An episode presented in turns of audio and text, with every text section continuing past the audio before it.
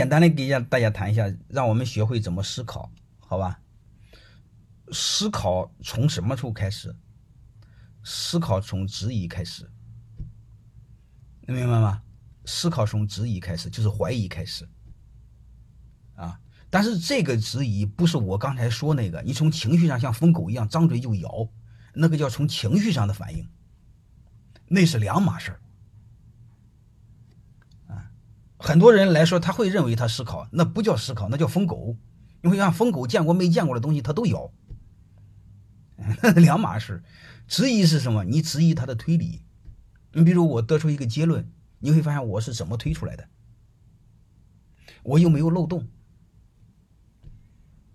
啊，我是用什么推理方法？你们先这么去思考，哦。然后说白了就是，我们做问题呢，先从情绪上往下沉，沉到哪呢？沉到事实层面上，再沉到数据层面上，然后再看您这个结论是怎么推理出来的。然后有机会你们再学学很多推理方法啊。刚才这每日一课这同学还显个逻辑性，是的，是这样的。但是我很遗憾的告诉你，应该是太多的国家逻辑学是必修课，但是我想告诉你，我们没有学过逻辑学。你会发现它它背后还有一个原因。越论没逻辑的人，越认为自己聪明，嗯，就是越傻瓜越自我感觉良好。我以前说过，越是笨蛋，嗯，越对未来充满了信心；越是会思考的人，越对未来忧心忡忡。啊，逻辑学书是有的哈，逻辑学书是有的。我教你们两个基本思考方法，好吧？一个是推理，啊，一个是推理。啊，就是我们这个就是归纳啊，我推理方法有两个，一个是归纳，数学上学过归纳吧？啊，一个是归纳法，好吧？你们有没有看一个现象？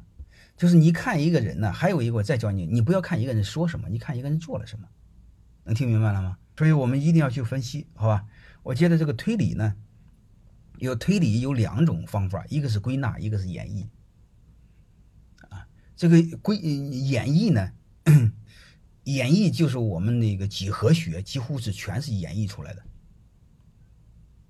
啊，我们代数里边有一部分是归纳，有一部分是演绎，啊，那是那就是逻辑学里边很基本的东西。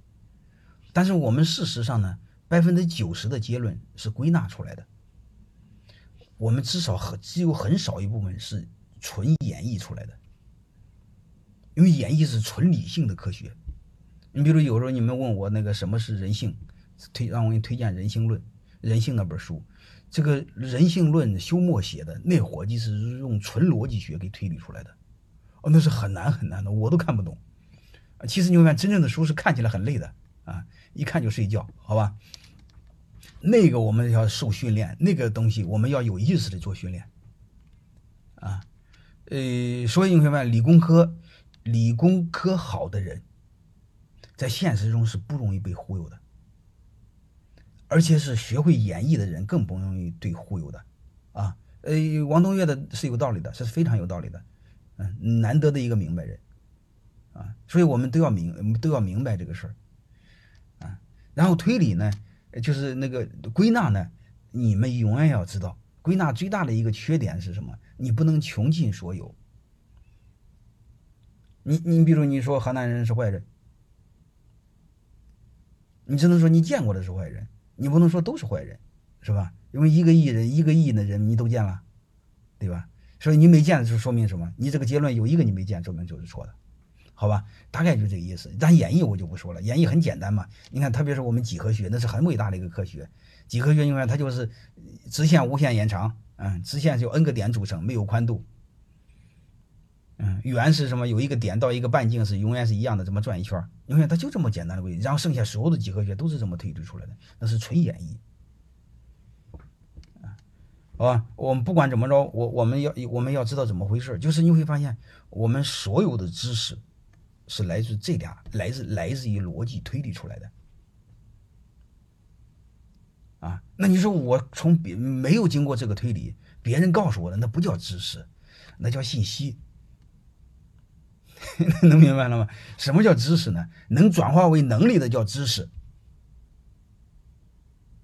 让你胡说八道的就叫信息，如果不能转化能力，你还不如你还不如少知道呢。为什么呢？如果不能转化成你能力，你知道了越多，你会发现一个现象：你不但忽悠了别人，而且你把你自己给忽悠了。这段时间那个打武、都打打那个做武术比赛的、打太极的那伙计，你有没有发现一个现象？他他他他说时间长了，他把自己给忽悠了。练什么什么太极拳的那个伙计，是这回事吧？所以你会发现一个现象，这就是这就是他这个他知道的。